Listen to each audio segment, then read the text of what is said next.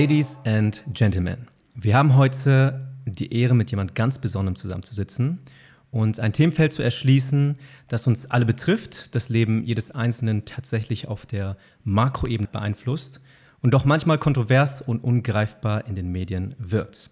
Frank Heinrich, ehemaliger CDU-Bundestagabgeordneter, hat zwölf Jahre lang Karriere in der Politik gemacht, hat dreimal das Direktmandat aus dem Wahlkreis Chemnitz erhalten und in seiner politischen Laufbahn unter anderem als Obmann seiner Fraktion für den Ausschuss für Menschenrechte und humanitäre Hilfe im Deutschen Bundestag fungiert.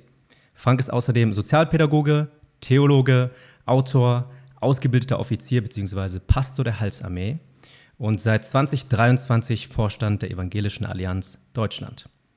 Ehemann, Vater von vier und Großvater von sechs Enkelkindern. Liebe Zuhörer und Zuhörerinnen, mein Name ist Son. Herzlich willkommen bei The Art of Being Human. Frank, was für eine Ehre, dich hier zu haben. Mir eine Freude auch, da zu sein. Yes, yes, yes. Wie geht es dir? Im Moment geht es mir richtig gut. Ich bin gespannt auf unsere Unterhaltung. yes, äh, für all die, die den Kontext äh, nicht kennen, wir haben uns tatsächlich erst dieses Jahr kennengelernt mhm. über äh, einen gemeinsamen Freund, beziehungsweise jemand, der bei dir Praktikum gemacht hat, hier in Berlin. Und äh, so bin ich irgendwie plötzlich in deinem Büro gelandet und durfte mhm. ein Gespräch mit dir führen, einfach weil ich Interesse hatte, dich kennenzulernen und weil deine Geschichte schon sehr, sehr interessant klang aus der Ferne. Und ähm, ja, habe ja diesen Podcast in diesem Jahr gestartet und dachte mir, für dieses Thema wärst du, wir haben vorhin schon gesagt, der perfekte Kandidat. Du mhm. meintest, das schauen wir mal dann. Aber ja, ich freue mich wirklich sehr, dich hier haben zu dürfen. Vielen Dank für deine Zeit und dass du dir ähm, ja, das reserviert hast, um das zu tun. Ähm, was glaubst du, der erwartet dich heute? Ich, ich bin jemand, der Interaktion liebt. Ja. Ähm, das gehört zu mir und äh, das wird Interaktion sein, auch wenn das ein hm. bisschen technisch alles ist. Aber äh, damit freue ich mich auf die ja. nächsten Stunden mit dir. Stunde, die nächsten Stunden. Wir versuchen es äh, kompakt zu halten, weil du musst ja, ja auch wieder los. Aber ähm, okay, bevor wir mehr zu dir kommen, einfach mal ganz grundlegend. Äh, würdest du heutzutage jungen Menschen empfehlen, in die Politik zu gehen? Und wenn ja, warum? Einfach mal so pauschale Antwort heraus. Eine pauschale Antwort, ja. nein. Hm. Ähm, und ja, also nein, das hört sich jetzt wie eine typische Politikerantwort mhm. an, ja, aber äh, nein, weil ich nicht den Jugendlichen, hm. den Jugendlichen das empfehlen würde. Mhm. Ich würde allerdings weit mehr Jugendlichen empfehlen, in die Politik zu gehen. Mhm. Ne? Also nicht jeder hat ja, ja. Nicht jeder diesen Sender, bestimmt, diesen. Nerv, diese, diese. Und das ist auch gut so. Wir sind alle Polis, wir sind alle Volk, wir sind alle auch politisch. Äh, und wenn es mit unserem Einkaufen ist, was wir tun oder nicht tun, worüber wir wie reden, hm. ähm, ob wir uns beteiligen an Gesellschaft oder nicht, ist alles mhm. politisch. Mhm. Aber ich würde bald mehr Leute herausfordern, junge Leute zu sagen, guckt doch, ob da ein Herzner von euch ist. Hm. Ihr habt Stimme, ist das vielleicht in eurem Umfeld tatsächlich mhm. sinnvoll, sich das mehr, ja. mehr in die Richtung einzugehen. Deshalb nicht generell, aber weit mehr sollten sich engagieren. Mhm. Mhm. Okay. Gut zu wissen. Wir steigen, glaube ich, später nochmal drauf ein. Mhm. Ähm, aber jetzt mal kurz zu dir beziehungsweise zu deinem Hintergrund. Magst du für uns mal zusammenfassen, wer bist du, woher kommst du, was sind so signifikante äh, Erlebnisse, deiner Vergangenheit gewesen, hm. äh, bis hin zu dem Startpunkt der, der Karriere in der Politik? Naja, jetzt ist natürlich eine Frage, ne? weil ich bin jetzt 59 Jahre, da gibt es eine ganze Menge zu erzählen. Und die Frage ist, ob ich das jetzt erzählen will oder ob das äh, der Zuschauer alles hören will. Hm. Also die markanten Punkte, ich bin in Siegen, Westfalen geboren, mhm. habe da aber nur drei Jahre gelebt, weil meine Eltern dann in ein ein Altenheim gezogen sind, also nicht weil sie dahin, sondern weil sie da gearbeitet haben in Süddeutschland, im Badischen. Und dort in diesem Altenheim waren sehr viele Damen und Herren, das ist für die nur gegründet gewesen, mhm. aus christlichem Hintergrund, die geglaubt haben, Jesus kommt wieder, bevor sie in Ruhestand gehen. Deshalb haben sie, mathematische Gleichung, mhm. ihre Rentenversicherung nicht mehr bezahlt. Mhm. Jesus kam nicht wieder, standen sie mehr oder weniger auf der Straße. Hm. Für die war das gegründet. Mhm. Und das war eine Kommunität von Mitarbeitern, die dann für 50 Mark oder am Anfang sogar 10 Mark im Monat gearbeitet haben in den mhm. 60er Jahren. Das waren zwei Mitarbeiter, waren meine Eltern. Ah, okay. Das heißt, ich habe teilweise auf Station gelebt. Ja. Das war noch in den Gründungsjahren. Mhm. Das heißt, ich kann mich noch erinnern, wie eine blinde Dame, die sich in der Etage geirrt hatte. Ja, also die war nicht betrunken oder sowas. Ja in unser Zimmer kam oder in das Zimmer meiner Mutter kam und, und, und dann oh, das ist ja gar nicht mein Bett, auf einmal flüsterte. Oh. und stell dir einfach vor, du wachst auf. Ja, und, ja. und, im Nachbarzimmer äh, war Schwester Pauline, die uns noch einen Nachttupfer brachte, nachdem mhm. unser Vater uns vorher ziemlich deutlich ermahnt hatte, etwas nicht mehr zu tun. Also pädagogisch war das auch kontraproduktiv. Ja. Aber das, Kann ich mir vorstellen. Dieses Erleben einer hm. Kommunität, sehr christlich geprägt, ja. kompromisslos, manchmal auch ein bisschen überkantidelt. Ja. Das war so meine erste prägende Zeit. Äh, meine Eltern hatten da drin ein kleines Werk, eine NGO würde man heute sagen, gegründet, okay. Um Menschen hinter dem eisernen Vorhang zu äh, unterstützen. Mhm. Mit humanitärer Hilfe, Kleidung, aber dann auch mit Schmuggelware, also heißt Bibeln, mhm. äh, Freizeiten in den Karpaten organisieren, und das prägt als zweites mhm. sehr stark. Meine erste politische Tätigkeit war letztlich, dass ich einen Freund von mir, der dort im Knast gelandet war, ähm, mit anderen zusammen vor der rumänischen Botschaft demonstriert habe. Mhm. Ne, einfach, da weißt du heute auch nicht, ja, ja. ob du abgelichtet wurdest und möglicherweise nie mehr nach Rumänien kannst. Mhm, mh. Auf eine schwarze Liste landest oder so. Ja. Schwarze Liste landest, genau. Und deswegen, dass dieses das war politisch. Mhm. Wir haben uns dagegen aufgelehnt, gegen manche Dinge. Ja. Aber die Haltung zur Politik hat sich natürlich geschärft. Ja. Und dann, also ich bin bestimmt jetzt inzwischen 35 Mal in Rumänien gewesen. Mhm. Und davon zwei Drittel der Male auch noch zu Ceausescus Zeiten, also unter Securitate, mhm. Observierung, wenn man gebetet hat. Ne? Okay. Konnte sein, dass man Also ich weiß nichts mehr von der Zeit, aber ja. aber das war wirklich. ja. Und das ist, ja, als 14-Jähriger denkst du, oh Mensch, James Bond, ist doch wieder jemand hinter dir her. Ja, ja. Das ist nicht so witzig. Ja. Aber spannend ist es allemal. Ja. Und dann habe ich ähm, studiert Sozialpädagogik, weil das irgendwie war das, ja, christlich würde ich sagen, es war ein Gehorsamschritt, weil ich eigentlich Informatik, Maschinenbau oder Elektrotechnik studieren wollte. Okay. Und das ist jetzt nun mal genau am anderen Ende der Skala ja, von ja. Dingen, die du studieren kannst. Ich liebe heute noch Zahlen. Ja. Ne? Also Mathe ist so mein Ding. Mhm. Und dann dachte ich, ja, das ist so ein Test von Gott, ob ich gehorsam bin. Mhm. so ein komisches Bild von Gott. Ne? Aber ich habe gedacht, er will mich. Ähm, und habe dann gemerkt, das ist aber richtig. Das passt. Ich mag Menschen. Ich komme mit denen klar. Obwohl ja. ich so frömmigkeitseng groß geworden bin, ja. konnte ich mit denen und die mit mir.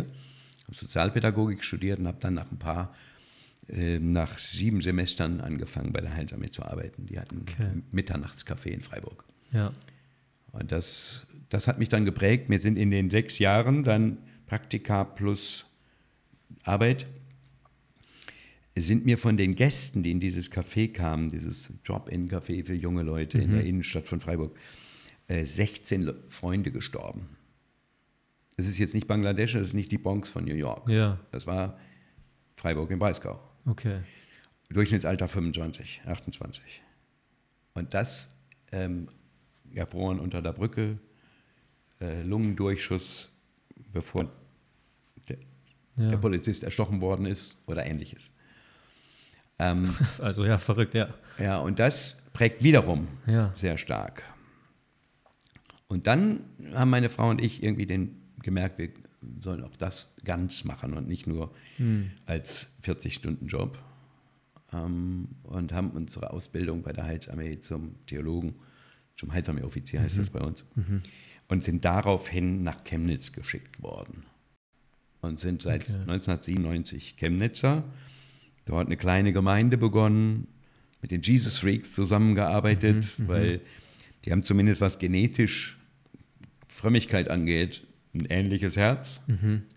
Raus damit. Die sind auch manchmal uniformiert. Ja. Also, ne? Okay. die Uniform tragen sie halt als Tattoo auf dem Knie oder so. Ja. Aber, und ähm, dann haben wir Gemeinde gebaut, die ging ein bisschen durch die Decke. Mhm. Und dadurch habe ich eine Stimme in meiner Stadt für bestimmte Themen bekommen. Schulnetzplanung, Armutsfragen, der Stadtviertelfrage von dem, wo wir. Und diese Stimme führte dann, nachdem ich mal gefragt habe, 2007 glaube ich, nee 2008, wie werden denn nächstes Jahr die ganzen Leute nominiert auf Wahlzettel? Ne, wie, wie kommen die da drauf? Ich wusste es nicht. Ich bin wirklich apo nicht, nicht apolitisch, sondern sehr unparteipolitisch, Hm, okay. strukturell. Und das hatte ich in der Schule nicht mehr mitgeschnitten. Und daraufhin hat äh, mir eine Dame das alles erklärt. Europawahl jetzt so, Bundestagswahl so, Landtagswahl so, Stadtrat so. Und ich war teilschockiert, wie das alles ist. Und damit war das ein Häkchen dahinter erstmal. Abgeschlossen. Und eine Woche später ungefähr oder zehn Tage später kam ein, kam es an einem Kaffeetisch, den äh, ich, die, die, das Ehepaar kannte ich noch gar nicht oder nur mal durch eine Begegnung, aber unsere Söhne gingen in die gleiche Klasse. Okay. Und dann sagt der Mann nach dem Kaffeetrinken im Garten zu mir, Herr Heinrich, Sie haben ja viel vor. Muss wohl ziemlich kariert geguckt haben, sagt er, ja, in den Bundestag will nicht jeder. Hat meine Miene nicht verbessert. Woraufhin er sagt, ja, das erzählt man sich. Der Heinrich will im Bundestag. Okay. Und dann habe ich angefangen zu fasten und zu beten und zu fragen und meine Frau und meine, mein Mentor und so Ja. Und bin da rein gestolpert. Ja, Was das ist so Geschichte. mehr oder weniger der, der Die Zusammenfassung, MiG-2-Flug. Durch deine, Durch deine meine Biografie, ja. Ja. Wow, verrückt. Wir haben jetzt, wie gesagt, sehr große Sprünge gemacht. Ähm, du meintest, du bist sehr, sehr fromm aufgewachsen oder in einem Umfeld aufgewachsen, was nicht nur fromm war, sondern ich glaube, eine gewisse, vielleicht auch extreme oder ja, zumindest sehr pietistisch, würde man da unten okay, sagen. ja. Ne, also sehr die Frömmigkeit einerseits übersetzend, Ja. in auch darüber reden, also nicht nur glauben, sondern reden, Ja. aber auch tun. Ja. Was wiederum bei Heilsarmee sehr passend war. Okay, okay. Und du bist in so einem Umfeld aufgewachsen, bis du eigentlich die Schule durchlaufen hattest.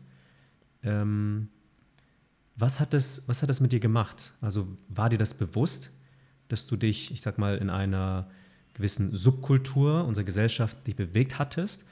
Ähm, Im Vergleich zu ne, später im Bundestag dann als, als äh, Eine andere Subkultur. eine andere Subkultur wahrscheinlich, Ja. äh, zu fungieren oder dort dann äh, ein Amt auszuüben. War dir das bewusst oder wann kam die Realisation oder Realisierung bei dir, dass du gemerkt hast, okay, ich habe schon eine sehr starke Prägung rein von meinem Kontext her heraus?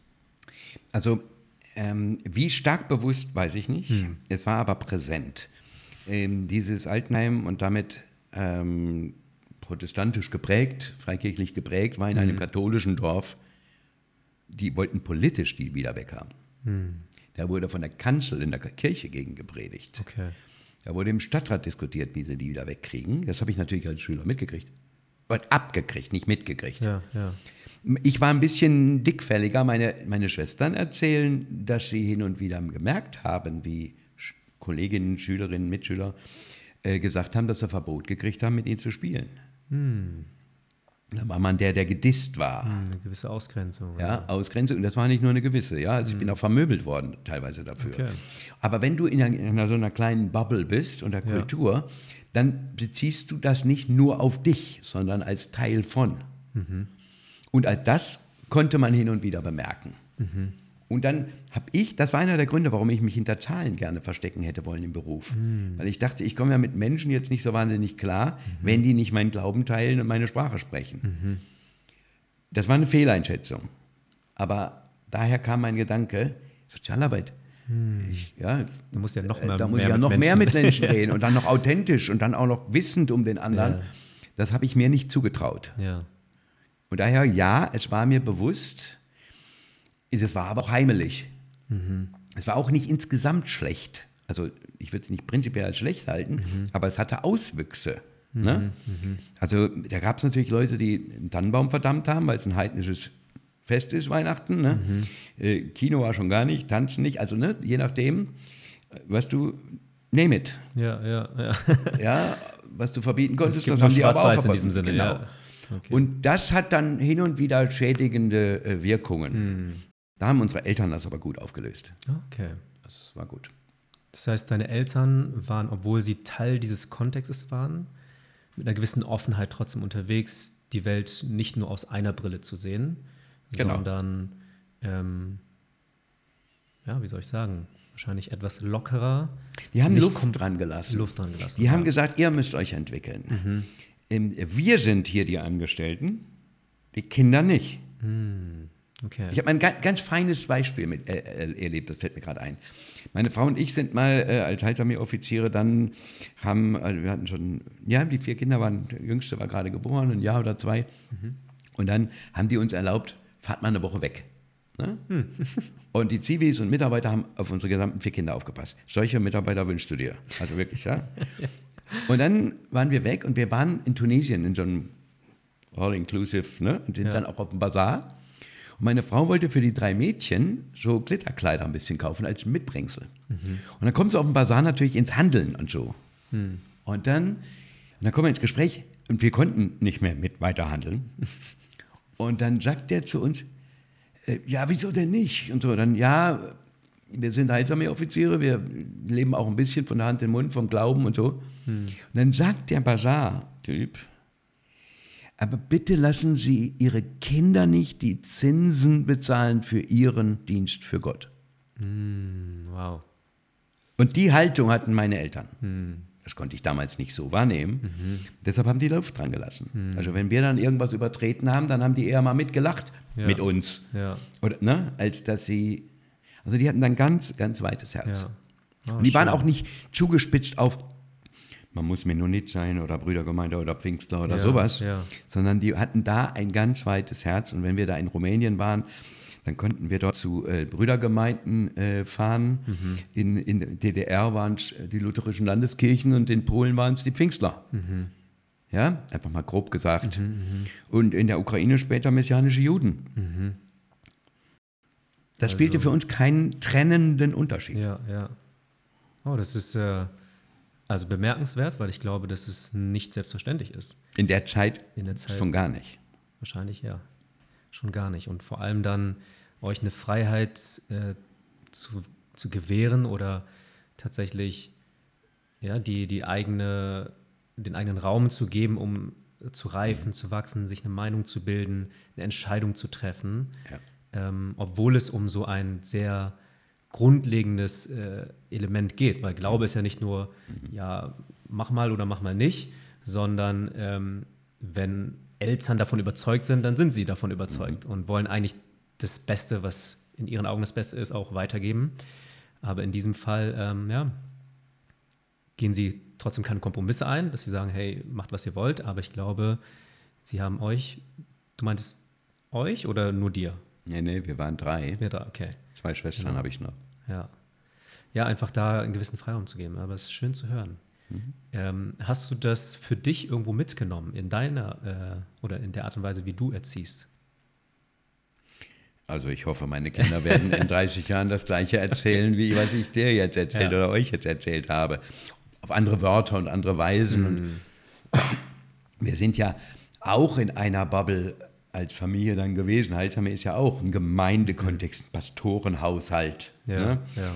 Ähm, ganz anders, nicht ganz so eng, aber ich hoffe, dass sie ebenfalls nicht so viele Schädigungen davon getragen haben.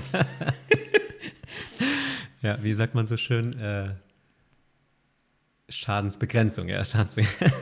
Ja, man, man, ja, das hatte ich mir vorgenommen. Ne? Pfarrers Ja. Kinder, Müllers Vieh geraten selten oder nie. Ne? Und jetzt war ich auch noch Sozialpädagoge. Naja, da kannst du ja mal deine Prognosen stellen. Ja, ja. So von Vorurteilshaft. Gesamte Mischung, ja. Seite. Und da muss ich sagen, da bin ich dann mit meiner Frau, sie ist wirklich von der, von der Persönlichkeit, wie von den Ansprüchen, wie von allem Möglichen, genau das Gegenteil von mir. Und auch vom Her äh, von der Herkunft, ähm, Frömmigkeitsprägung. Vollkommen von außen. Und ich innen noch ganz kaum nicht sein. Und dass das aufgelöst wurde, das, haben, das ist wahrscheinlich die Wirkung auf unsere Kinder. Okay. zwei, zwei Extreme, die dann wahrscheinlich zur Mitte führen, hoffentlich. Ja, das kann auch voll in die Hose gehen. Wir, sind, wir haben vor kurzem 35- oder 36-jährigen Hochzeittag Ja. äh, gehabt und äh, das ist für uns ein Wunder, dass es sowas gibt. Okay, ja, ja. Für uns in dem Fall. Darf ich fragen, wie alt deine Kinder jetzt sind? Die sind durchschnittlich 32, ein- 31,9 oder so. ich, okay, du Ich kennst deine Zahlen, Zahlen. ja. kennst deine Zahlen. Okay, das heißt, äh, in meinem Alter, ich bin 30 geworden dieses Jahr. Okay, gut zu wissen, gut zu wissen. Und du hast äh, vier Kinder waren es, ne? Ja. Vier Kinder und äh, sieben Enkelkinder, Ja. haben wir gesagt, ja. Wow. Okay, ähm, wie hast du denn deine Frau kennengelernt, wenn ich da auch nochmal nachbohren darf? Im Altenheim. The Also, place to be. okay. Ich habe tatsächlich vor einer Woche jemanden kennengelernt, der, als ich das erzählte, sagte, du auch? Das war mir jetzt noch länger nicht passiert. okay, okay, was für ein Ähm, Zufall, ja. Ich habe ähm, ich hab dann natürlich gelebt bis zum Abi und dann war ich im Überlegen, einen Übergang ähm, FSJ zu machen oder sowas. Und ähm, bin aber erstmal in, in Zivildienst gegangen, was nicht weit war. Aber noch in den Wochen des Sommers von Abi zu Zivildienst ähm, habe ich einfach eine kurze Zeit ein Praktikum dort gemacht, in, dem, in dem Altenheim. Ich kannte das ja alles. Und in der Zeit begann meine heutige Frau dort ihren letztes Anerkennungsjahr in ihrer Ausbildung zu machen. Okay. Und dadurch haben wir uns einfach kennengelernt, ohne die ganze Zeit unter einem Dach sozusagen zu sein. Und haben uns einfach beschnuppert, kennengelernt. Ich habe mir gleich verschossen am ersten Abend. ähm, und sie hatte nicht sich verschossen. Ich war überhaupt nicht ihr Typ. äh, also wirklich gar nicht. Okay. Und das hat sie mir auch relativ schnell gesagt. Aber du bist dran geblieben. Ich, ich blieb available. und dann habe ich, ähm, und dann bin ich ins, im Zivi gewesen, war FSJler dann noch und habe dann eine äh, Bibelschule äh, in Kanada gemacht, also eine theologische zwei Semester in, in einer Okay. Schule dort. Und in der Zeit haben wir uns angenähert, dann irgendwie, ja, wann war das? 82, nein, 82, 83 haben wir uns kennengelernt und wir haben uns dann im 85 entschieden, dass wir zusammengehen, haben das 86 nochmal für uns auf die Probe gestellt, uns dann aber verlobt und 87 geheiratet. Okay. Okay. Ja, schön. Herzlichen Glückwunsch. Danke. Ist ja auch schon eine ganze Weile jetzt her, Ich ne? bin schon länger verheiratet, als ich vorher Ja. unterwegs war. Ja. Ganz le- Stück länger.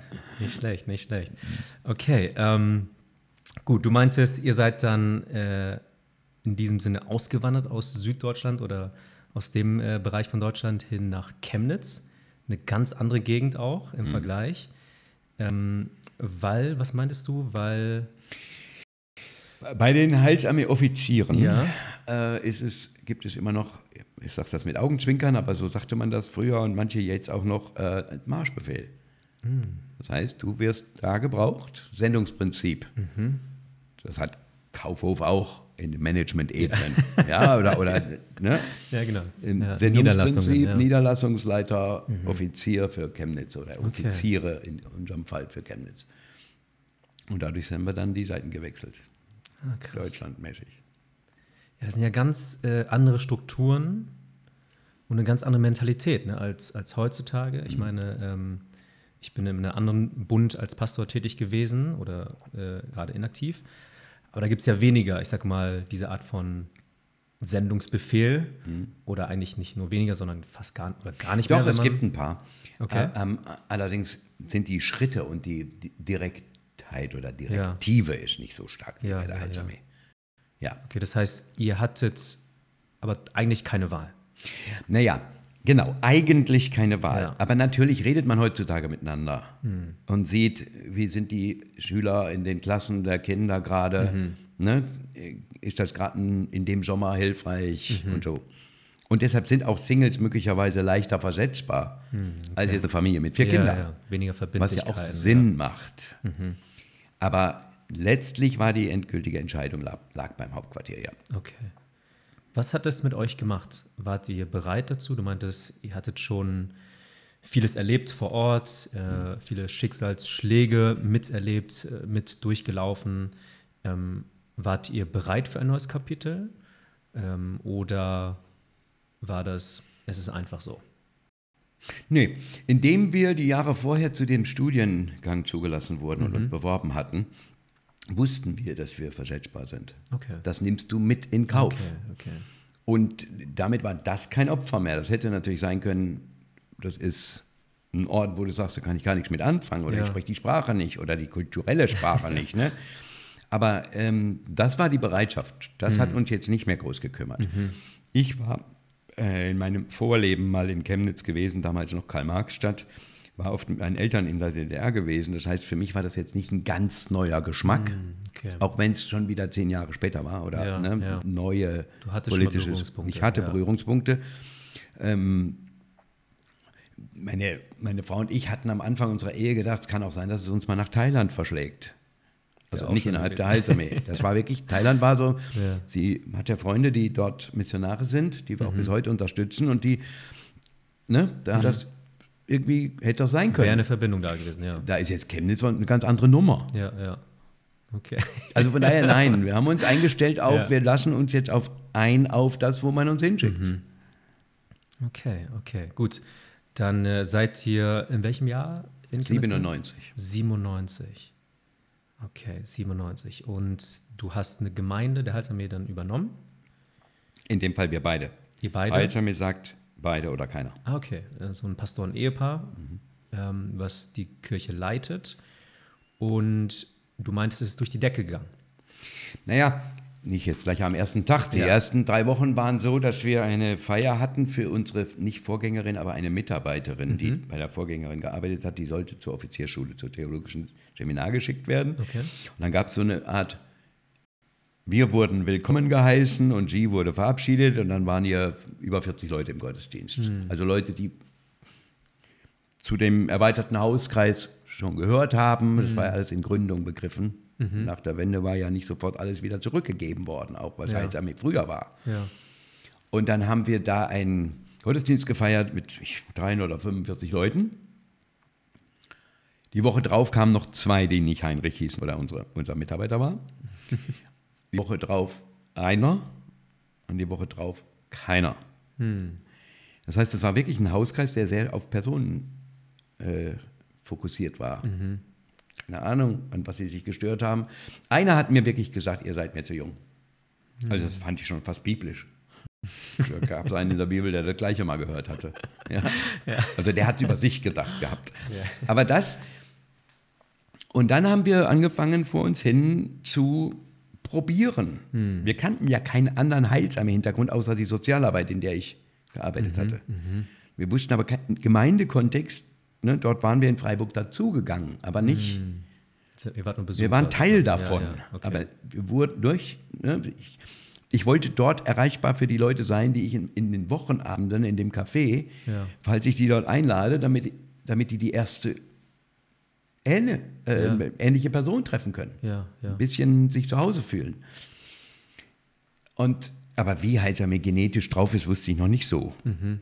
Und ähm, naja, dann haben wir uns so. Und dann passierte eine, eine sehr putzige Situation, weil ein Chef, naja, war mehrere putzig, aber das ist mit Gott öfter so.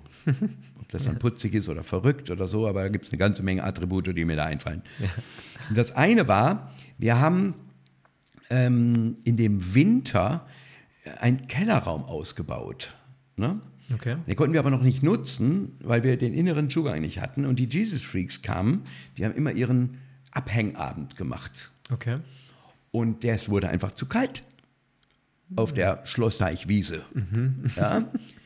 Und dann haben sie gesagt, können wir da nicht euren Kellerraum benutzen? Ne? Erstmal, dann ist er hin wieder geheizt. Ja, ja. Und zweitens mal, wir haben einfach einen Unterschlupf. Okay. Und die trafen sich da mittwochs, wenn ich mich recht erinnere. Und dann kamen manche mal sonntags bei uns rein. Und unser Mitarbeiter und vielleicht zwei von unseren Gästen aus dem Jugendclub kamen dann bei denen rein. Und das wuchs zusammen. Wir hatten für Chemnitz eine ähnliche Vision. Wir wollen diese Stadt rocken für Jesus. Ja. so. Und das hat dann, gab's, das war der eine Teil. Okay. Der zweite war, dass mein Chef hier in Berlin, ne, der Divisionsoffizier für die neuen Bundesländer, der hat äh, gesagt, ähm, Das heißt auch Visionsoffizier? Divisionsoffizier. Ach, Divisions, okay. Division. Ja, ja, ja. Na, na, das wäre auch ein cooler. ich dachte gerade. Visionsoffizier. Visionsoffizier. Das werde ich dir mal empfehlen. Und dann hatte der Chef hat mir erzählt, wie in den Gründerzeiten, also so 1800x und dann in die 1900er rein, äh, hat der Gründer und, der- oder, und oder der Sohn sind einmal im Jahr nach Berlin gekommen und haben auf der, gegenüber der Museumsinsel gibt es zwei so Dreiecksparks. Der eine hat am Zipfel jetzt da, wo man immer tanzt, ja, wo im Sommer, wo dann die Ja, Tänze ja. da sind. Und ich weiß nicht mehr, in welchem von beiden stand das Winterlager des Zirkus Busch. Okay. Ja, das war da einfach immer da. Und an Busch und Betach durften die nie Shows machen. Ja. Luther lässt grüßen, ne? Heilige Gesetzlich ne? vorgeschrieben, Gesetzlich vorgeschrieben. Woraufhin er gesagt hat, dürfen wir da bei euch einen Gottesdienst in, den, in dem Zelt feiern? Und kam jedes Jahr für eine Konferenz an dem Tag morgens ein, eine Heiligungsversammlung, so heißt das bei uns, ne? und nachmittags eine Heilsversammlung. Also das zweite ist evangelistisch, das andere ist erbaulich, also Gemeinde. Ja. Und ich fand die Idee einfach so geil. Keine zehn Tage später ist ein Ja. Zirkus in meiner Stadt. Und auf dem Plakat steht, Karfreitag keine Show. Und ich so, Fügung. Fügung, äh, jetzt muss ich da hin. Wir hatten Ja. zehn Gottesdienstbesucher, zu dem Zeitpunkt etwa, die nicht meinen Nachnamen trugen. Woraufhin ich zur Zirkusdirektorin bin, in der Karwoche Karmontag. Und sage, Frau äh, Direktorin, ich habe einfach mal eine putzige Idee. Könnten Sie sich vorstellen, ähm, wenn Sie nächstes Jahr wiederkommen, ob wir da in Ihrer Manege dann an Karfreitag einen Gottesdienst feiern können? Sagt sie, das ist eine gute Idee, nächstes Jahr kommen wir aber nicht. Dann sagt sie, dann frage ich, ja, aber wie ist das? Wir machen ja manchmal so Kurven durchs Land. Ne? In zwei Jahren, da weiß ich nicht, sagt sie, ob wir dann noch, und macht diese Handbewegung, ob wir dann noch leben als Zirkus. Und irgendwann dreht sie sich nochmal zu mir um, weil sie gerade noch am Kassieren war. Und dreht sich zu mir und sagt, Herr Heinrich, wie wäre es denn diese Woche? Und da ist mir schwummrig geworden. Weil, ja, wir haben zehn Gottesdienstbesucher, Ja. wir haben einen Zirkus, du kannst dich auch richtig zum Obst machen. Ja. Und dann habe ich gesagt, darf ich bis morgen überlegen? Und das war fast geflunkert, weil ich konnte nicht viel überlegen. Ich hätte höchstens beten sagen sollen. Ja. Weil das, ne, was anderes gab es nicht. Ja. Und bis morgens drauf habe ich dann gesagt, was habe ich denn zu verlieren? Hm. Weißt du, wer kriegt denn die Gelegenheit nochmal? Ja. Und dann haben wir nicht Karfreitag genommen, sondern mit ihr abgesprochen Sonntag. Okay. Ein bisschen später, weil wir Gottesdienst sowieso um fünf nachmittags gefeiert haben. Also, letzte Show war um vier fertig. Also Kamele raus, Heilsarmee rein. Also mehr oder weniger. ne? Und wir haben eine Band aus dem Erzgebirge eingeladen, die ein bisschen Country Okay. gespielt hat. Ich kannte die vorher auch nicht. Wir haben die Kings Kids gefragt von Jung mit einer Mission, ne? Okay. ob sie nicht äh, ihre Tanzfreizeit hier was in der Manege tanzen wollen. Ja, ja. 220 Leute sind gekommen. Die Medien sitzen bei mir in der Loge und sagen, Herr Heinrich, das kriegen wir nicht auf die Reihe. So viele junge Leute und Glaube, das das müssen Sie mir erklären. Und die Freie Presse titelte den Artikel dazu später, Manege frei für Jesus Christus. Und ich so, eine Bäckerfaust reicht da nicht. ja? Aber es passiert. Es Ja. ist einfach passiert. Krass. Und dann ist sie durch die Decke gegangen. Also ne, wir mussten da manchmal zwei Gottesdienste machen äh, oder übertragen in, das, in den Jugendclub runter. Gab es schon damals alles, ne?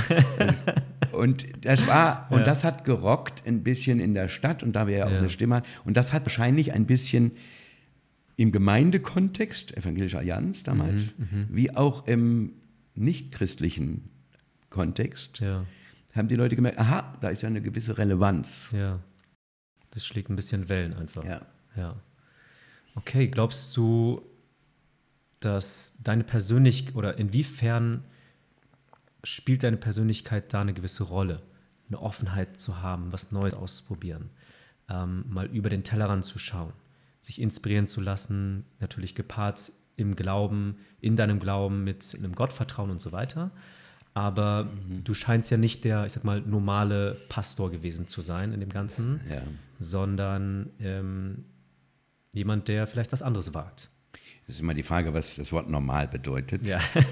Ähm, normalerweise wehre ich das Wort normal im Zusammenhang mit mir ab, ja. Hm, Aber das kann ja auch Einbildung sein.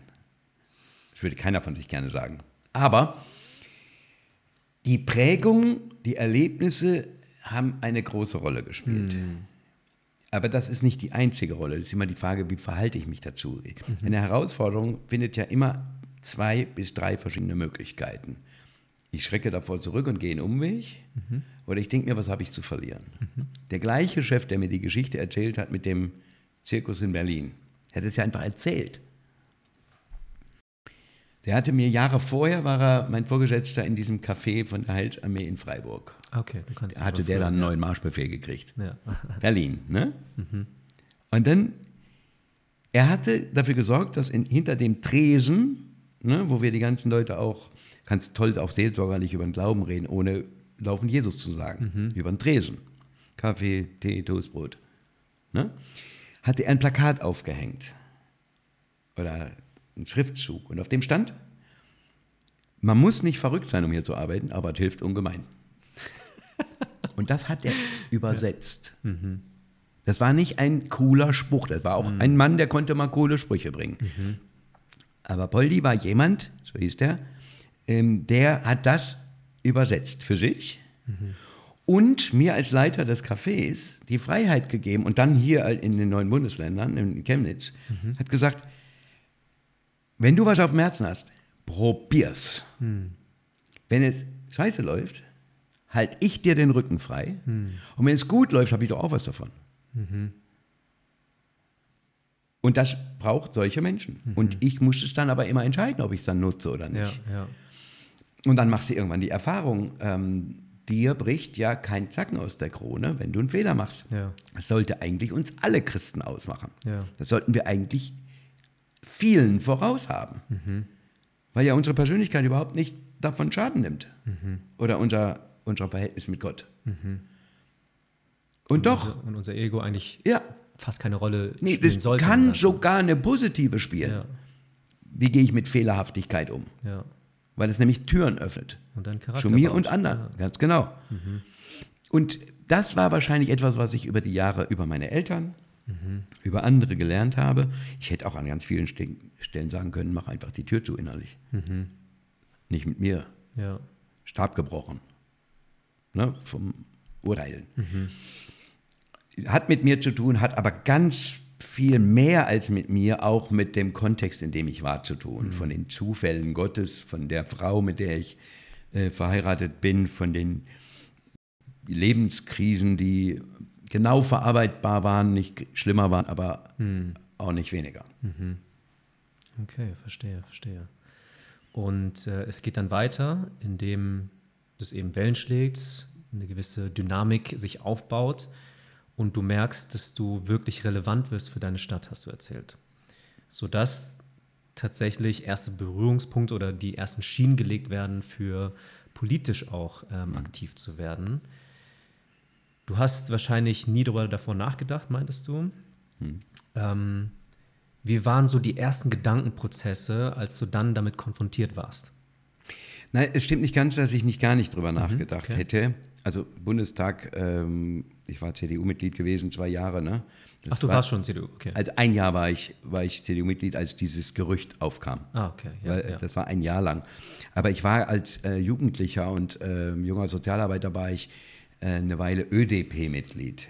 Aber da war, ging mhm. es mir nicht um Ämter, sondern mhm. um mit anderen zu ringen. Mhm. Weil politisches Tun beginnt ja, indem ich mich mit anderen zusammen in Themen eine, mhm. um dafür dann Mehrheiten zu, zu finden, erst mhm. innerhalb einer Partei, dann vielleicht in einem Bundesland und ja. Und das, da wollte ich innerhalb, ne, da wollte ich Stimme mittragen. Mhm, okay. Anliegen, die ich teile. Das muss auch jeder wissen. Was ist ihm dafür wichtiger? Ja. Auch inhaltlich. Und, und da war es war eine Überraschung für mich, so mhm. viel Stimme zu bekommen. Mhm. Ich habe maximal da bei diesem Fragestellen darüber nachgedacht, ob ich äh, berufener Bürger werde für soziale Themen als Ausschussmitglied in der Stadt. Mhm. Okay. Ne, da kann man ja mitarbeiten. Mhm. Muss in manchen Fällen noch nicht mal Parteimitglied sein. Mhm. Ähm, oder vielleicht im Stadtrat mitzuarbeiten. Mhm. Für den schwierigeren Stadtteil, in dem wir unterwegs waren. Mhm. dass das von ihr so verstanden wurde, dass ich da in den Bundestag will, weil ich da irgendwie schon mal mit ne, auf dem mhm. Wahlzettel irgendwie war, aber das hatte nicht meine, äh, war nicht meine Intention. Mhm. Aber der Trick, wenn man es so nennen würde, war, die Stimme, die man hat, nutzen. Mhm. Und bestmöglich nutzen und nicht zu 120 Sachen was zu sagen, mhm. sondern zu fünf. Mhm. Und da auch als Stimme wahrgenommen zu werden. Okay. Und dein Bild oder dein Selbstverständnis deiner eigenen Rolle in der Gesellschaft hat sich ja dann eben nicht nur beschränkt auf, ich sag mal, die geistliche, die kirchliche Szene, ähm, sondern du hast es ganzheitlich irgendwo gesehen. Das heißt, dass es irgendwo auch ein persönliches Anliegen von dir ist, ja, stadttechnisch oder regional irgendwo mitzuwirken und Einfluss zu nehmen oder einfach eine Entscheidung mitzutragen, beziehungsweise ähm, sich zu einen für eine Entscheidung. Ähm, ist das für dich schon immer der Fall gewesen oder hat sich das erst entwickelt mit den Jahren in vielleicht deinem Amt als, als mhm. Pastor mhm. in Chemnitz? Weil ich würde mal auch hier behaupten, dass es nicht unbedingt selbstverständlich und ich sage mal der klassische Fall ist, dass vor allem Christen sich ähm, in so einem Selbstverständnis sehen, sondern ganz oft doch nur sich in einer Bubble bewegen ähm, und gar nicht an Politik denken oder irgendwie an ähm, mal gesellschaftlich sich irgendwo zu beteiligen. Mhm. genau, was ist da dieser Prozess, die Entwicklung bei dir gewesen? Also da fange ich mal mit einem, einem deiner letzten Gedanken an. Mhm. Ähm, da sind wir in einer Bubble, Christen, das kann ich bestätigen. Die Frage ist bloß, welche Wirkung haben wir damit? Mhm. Und die Wirkung ist, die sind nicht relevant. Mhm. Allerdings, wenn wir, das dürfen wir, mhm. aber wir dürfen dann nicht reden über die Gesellschaft mit allen möglichen, ja. Es ist so, ich, ich brauche manchmal das Bild von, da beschweren sich doch tatsächlich Spaziergänger auf dem Friedhof, dass es so ruhig ist. Ja, weil sie nur mit Toten unterwegs sind. Also, weißt du, was ich meine? Mhm. Die Gesellschaft können wir doch nicht für ihre Stille, mhm. ne, wenn wir sie schon geistlich auch vielleicht so meinen, kritisieren, wenn wir nicht den Mund aufmachen. Mhm. Mhm. Und dazu muss man sich aber informiert äußern. Und wir haben uns, glaube ich, ganz viel, oder ganz viele Menschen haben sich ganz viel äh, Chancen verbrannt, indem man sich Urteile gebildet hat, um, ohne sich damit auseinanderzusetzen. Mhm. Ja, also wenn jemand generell denkt, Kompromisse machen ist vom Teufel, sorry, dann hat er, dann braucht er nicht weitermachen. Ja, dann, dann lass uns mal über das Wort Kompromiss ringen. Mhm. Und das stimmt, in wenigen Fällen ist das das wahr. Mhm. Daniel und deine drei Freunde, da war das richtig. Ja. Aber ein Kompromiss heißt, ich kriege anstatt schwarz am Schluss grau. Ja. Ich werde vielleicht nicht weiß kriegen. Weil wenn ich weiß oder schwarz zur Debatte stelle, mhm. werde ich schwarz kriegen. Mhm. Also ist mir lieber, dass ich grau kriege. Ne? Ja, ja. Und diese Auseinandersetzung hat sehr lange nicht stattgefunden. In dem Altenheim bin ich hundertprozentig sicher. Wenn damals bekannt gewesen wäre, dass ich in die Politik gehe, die mhm. hätten aber wochenweise für mich gefastet und gebetet. ja? ja? Weil das war überhaupt nicht denkbar. Ja, ja. Es ist viel besser geworden. Ähm, und ich glaube, dass ich sehr lange damit immer gerungen habe, eben ÖDP-Mitglied. Damals war übrigens die Zeit der ersten Kerzenmärsche, weil es rechtsradikale Anschläge gegeben hatte okay. in Deutschland. Mhm. Und da, da habe ich ein T-Shirt getragen, da stand drauf, ich bin kein Deutscher.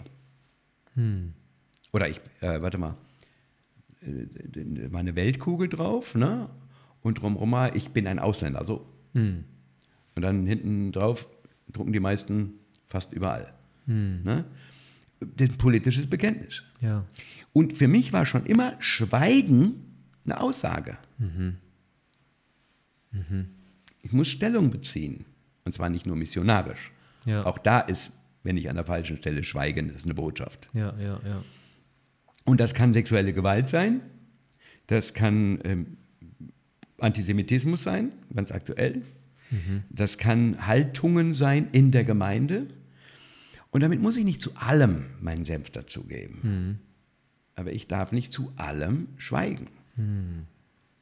Und das hat mich schon, schon lange geprägt. Ich mhm. glaube, das war immer dann, wenn wir abends aus so einem kleinen sozialen Café in der Innenstadt, in unserer Nachbarstadt, äh, meine, meine Schwester und ich oder ich alleine zurückkamen und abends noch mit unseren Eltern drüber geplaudert haben. Mhm. Ähm, da mussten wir richtig aufpassen, dass wir manchmal die Christen sehr stark kritisieren und nicht zu stark kritisieren. Mhm, mhm. ja, wenn, wenn die da Bible-Bashing betrieben haben oder so, also mhm. Bible benutzt haben zum Bashing. Ja, ja. Ich meine, das, das, was viele kennen, ist halt dieses ganz typische Plakat hochhalten, ja. irgendwelche Demos oder ja, zu halten, beziehungsweise sich zusammenzufinden für sehr, ähm, wie soll ich sagen, sehr radikale, extreme Aussagen ohne Kompromissbereitschaft. Also entweder genau. ne, nur das eine oder nur das eine zu wollen, ohne auch irgendwie ähm, dem anderen eine Chance zu geben, äh, eine Gegenposition zu beziehen ähm, oder auch nur irgendwie sich in der Mitte zu treffen. So, ja. Das aber wiederum dem anderen vorzuwerfen oft. Hm. Dass der diesen halben Weg mhm. nicht geht oder mhm. so. Das ist schon sehr seltsam hin und wieder, ja. Mhm. Sehr seltsam. Du bringst es auf den Punkt, ja. naja, okay. Ähm, gut, das heißt, du entwickelst mit den Jahren eine gewisse, ähm, ein gewisses Selbstverständnis, sage ich mal, ähm, dich da zu beteiligen, irgendwo den Mund aufzumachen in Themen, die nicht zu jedem Thema in mhm. Profi zu spielen, aber zu gewissen Themen, die dich interessieren, die dir ein Herzensanliegen sind und ähm, wirst aktiver und stehst plötzlich nicht nur irgendwo im Hintergrund, sondern mhm. doch immer mehr im Vordergrund. Und dann kommt der Tag, ähm, wo vielleicht eine Entscheidung jetzt getroffen werden muss oder ja, es zur Entscheidung kommt eben, ähm, so richtig in die Politik zu gehen. Ähm, ich habe irgendwo gelesen, es war eher eine unerwartete Sache bei dir, ähm, dann auch wirklich, ich glaube, gewählt zu werden, das Direktmandat zu erhalten. Ähm, wie war das für dich? Kannst du dich erinnern an den einen Tag, an den einen Nachmittag oder die Nacht, ähm, als du wusstest, okay, ich ziehe in den Bundestag ein? Also ich habe dann durch bestimmte Fügungen und Zusammenarbeit, auch mit Freunden und Wahlkampf und alles, hatte ich dann schon so gearbeitet, dass ich auch damit gerechnet habe, dass ich einziehe, ohne dass das irgendeine Garantie gab. Ähm, in meiner Stadt war seit Helmut Kohl kein CDUler äh, in den Bundestag eingezogen. Okay. Wir haben drei oder vier Wahlen dazwischen. Mhm. Und das ist natürlich, ne, es hieß früher Karl-Marx-Stadt, das ist also schon nicht unbedingt eine schwarze Stadt im Sinne ja. politisch. Ähm, und das, ähm, ich hatte aber zu wenig politische Mathematik, als dass ich es hätte ausrechnen können, mhm. ob mhm. da eine Chance besteht. Und ich weiß, an dem Abend, als wir da ähm, ich hatte gesagt, wir machen eine Party. Also wir werden eine Party feiern, weil wer kriegt denn die Gelegenheit, mit so vielen Menschen so viel Spaß und Herausforderungen zu haben in einem Wahlkampf, hm. mit so vielen Chemnitzern. Ne? Ich habe gedacht, wir machen am Schluss eine Party. ja, sind in so einen, eine, in, in, in der Woche ist das eine Mall und am Wochenende ist es nur die Ebene vom Kino geöffnet. Und auf der Kinoebene haben wir einfach eine Bühne genommen, mhm. haben da eine Band, die auch manchmal bei mir im Gottesdienst gespielt hatte, ne? Ja. und haben Buffet bestellt und haben gesagt, wir feiern. Und in den, ich weiß, 18 Uhr kommen ja die ersten Auswertungen auf den Screen. Das ist im Ratssaal, da bist du angespannt wie blöd. Ne? und dann war in dem an dem Wahlabend äh, kommen ja die, die Hauptquoten und dann kommen die aus der Stadt, mhm. weil ich war ja, ich war nicht auf einer Liste irgendwo, ja. sondern bei, dem, bei der Wahl hatte ich äh, nur in, für meine Stadt die, die Stimmen gesammelt. Mhm. Und dann hatte ich, dann kommen irgendwann die Stadtteile ein und dann gab es relativ früh eine Tendenz zu meinen Gunsten. Da ist der Mathematiker wieder und sagt, mhm. jetzt haben die genau die Guten ausgezählt, ja. aber noch nicht die anderen. Ja. ähm, und das, ich vermute mal, dass ich zwischen sieben und acht das provisorische Ergebnis an dem mhm. Sonntag, mhm. an dem Wahlabend vor mir hatte. Mhm. Und das hat äh, dann schon einige überrascht und die Party war länger, als sie sonst gewesen wäre. ja, es gab auch richtig was zu feiern. Es gab auch richtig was zu feiern und ich hatte... Ja. Ich hatte aber in der Antizipation, dass das gut möglich ist, irgendwie auf dem Herzen, meine Mitarbeiter schon gewählt zu haben, für den Fall, dass ich gewählt werde. Oh, okay. wenn. Du warst vorbereitet. Ich war insofern vorbereitet, als, und dann im Nachhinein weiß ich, es war gut, weil danach kommen alle Bundestagsmitarbeiter, die nicht mehr, weil die Leute ja auch, es gibt ja auch Leute, die nicht mehr gewählt wurden, die kommen dann und bewählen sich bei allen, bewerben sich bei allen, die neu gewählt wurden. Ich hätte gar nicht gewusst, nach was ich gucken muss. Und so konnte ich im Vorfeld ein bisschen die Leute abklopfen und ein bisschen, würdest du mitmachen? Und, und da hatte ich ein kleines Kernteam zusammen. Oh, schön. Ja. Welches Jahr war das? Das war 2009, September. 2009, September, okay. Und das war das erste Mal für dich? Da war mein erstes Ticket in den Bundestag, ja. Und das war dann alle drei, vier Jahre wieder? Vier oder? Jahre. Vier Jahre, ja. Äh, 2013 war dann ein, die, die Wiederwahl. Da haben Ja. dann viele gedacht, ah, das gelingt dem einmal, das ist ein Wunder, das ist irgendwie ein Sondereffekt. Ja. Ähm, äh, und dann 2017 ein drittes Mal. Und die vierte Wahl dann 2021, die habe ich verloren. Also Ja. nein, ich habe nicht verloren, sondern ich habe nicht gewonnen. ja, ich meine, man verliert ja, kein Mandat. Ja, ja. Man verliert den Wahlkampf vielleicht, Ja. aber das wirkt so, der hat sein Mandat verloren. Nee, Hm. ich hatte das, den Anspruch bis zu einem etwaigen Misstrauensvotum, so lange bin ich, habe ich ein Mandat. ja, ja. Wurde dir das Mandat enthält, ja. Ja. Verstehe. Ähm, du hast ein Buch geschrieben äh, mit dem Titel äh, ich, hatte, ich, nee, ich hatte mir vorgenommen, Mensch zu bleiben, zwölf Jahre als Christ im Deutschen Bundestag. Ähm, das ist eine sehr, ich sag mal, steile Aussage ähm, und lässt vielleicht auch vieles erahnen. Ähm, nimm uns da mal ein bisschen rein. Warum dieser Entschluss direkt am Anfang ähm, zu sagen, Politik, das ist vielleicht ein Minenfeld, wo ich mich selbst verlieren werde. Ähm, deswegen ist mir ein Grundsatz ganz, ganz wichtig. Ich will irgendwo Mensch bleiben, soweit ich das jetzt interpretieren darf oder so verstehe. Ähm, was ist in dir vorgegangen, dass du zu so einer Aussage gekommen bist? Erstmal, die Aussage war noch steiler. Hm. Ich habe irgendwann mal in einem Interview in, in einem Nebensatz gesagt, Hm. ich hatte mir vorgenommen, kein Arschloch zu werden. Oh, Das haben wir nicht als Buchtitel dann so verwendet. Für, für den Podcast nehmen als Titel. Kannst du gerne machen. Nein, aber auch da, eben, da gibt es mehrere Facetten dazu. Hm. Das war nicht ein, ich schreibe in zwölf Jahren ein Buch Ja. über den Titel. Und es ist auch nicht nur ein auf zwölf Jahre bezogener Titel, auch wenn er da sich äh, kulminiert in dem Buch. Ja. Ne, auf die Erfahrungen dort und die Auseinandersetzungen. Aber äh, das habe ich mir doch in meinem Leben vorgenommen, Hm. dass ich kein Arschloch werde oder dass ich Mensch bleibe. Das ist doch die Herausforderung an Leiter. Ich habe in, in, in der Gemeinde, die dann so wuchs, wie ich gesagt habe, einen Leadership-Kurs dann anbieten müssen, weil ich Leiter gebraucht habe. Verantwortungsträger. Ja, dann musste ich selber mal was lernen, also, um es weiterzugeben. Wirklich, das war, das war, es war einer der Knotenpunkte meiner Karriere als Mensch, als Christ, Ja. als Leiter, weil ich das selber lesen musste auch. Kann ich nur bestätigen. Ja, weil da kriegst du auf einmal, und da muss das ja einmal durch deinen Kopf hier rein und später nochmal durch deinen Kopf hier raus. ja, Das heißt, du profitierst doppelt als alle Anwesenden. ja, ja. Und ähm, ich glaube, Leiter, eine der Aussagen, die ich da gelernt habe, ist, im Englischen sagt man, äh, war der Satz, just 5% of all good leaders finish good. Nur, nur 5% aller guten Leiter kommt auch mit gut durchs Ziel. Durchs Ziel. Und dann habe ich gedacht, okay, dann, dann musst du es dir vornehmen. Und nicht nur, ich kann es besser und es wird schon und ich muss halt immer nur beten oder keine Ahnung, was alles für, Floskeln, Hiccups ja. machen. Ja. sondern das, das muss, ja, ich muss mir vornehmen, ich kann mir nur in den Spiegel gucken. Ich muss, und, das, und dann hat es ein bisschen mit dem Vorurteil der Politik gegenüber zu tun. Ne? Nicht nur aus dem Altenheim. An dem Abend mit der Party kam ein Bruder aus einer Gemeinde, auch evangelische Allianz. Ich weiß glücklicherweise nicht mehr, wer es war. Weil sonst würde ich ihm unter dem Nimbus ja begegnen nächstes ja. Mal. Und er sagt zu mir, Bruder Heinrich, wir werden jetzt für Sie beten, wenn Sie in diesem. Und ich so, ja, kann ich brauchen. Alles überfordern. Aber er endete damit nicht. Der Satz ging nämlich weiter.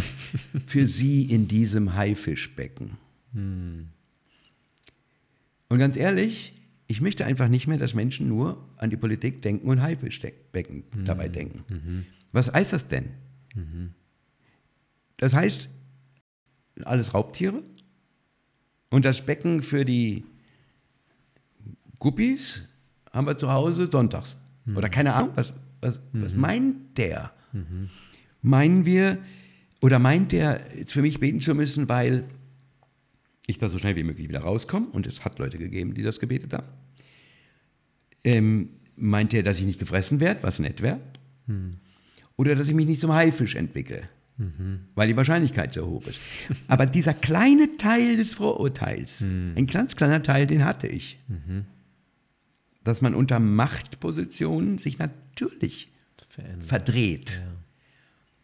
Und da wollte ich, und da habe ich für mich auch Dinge eingesetzt, die mich davon abhalten, in der Wahrscheinlichkeit zum Arschloch zu werden. Hm.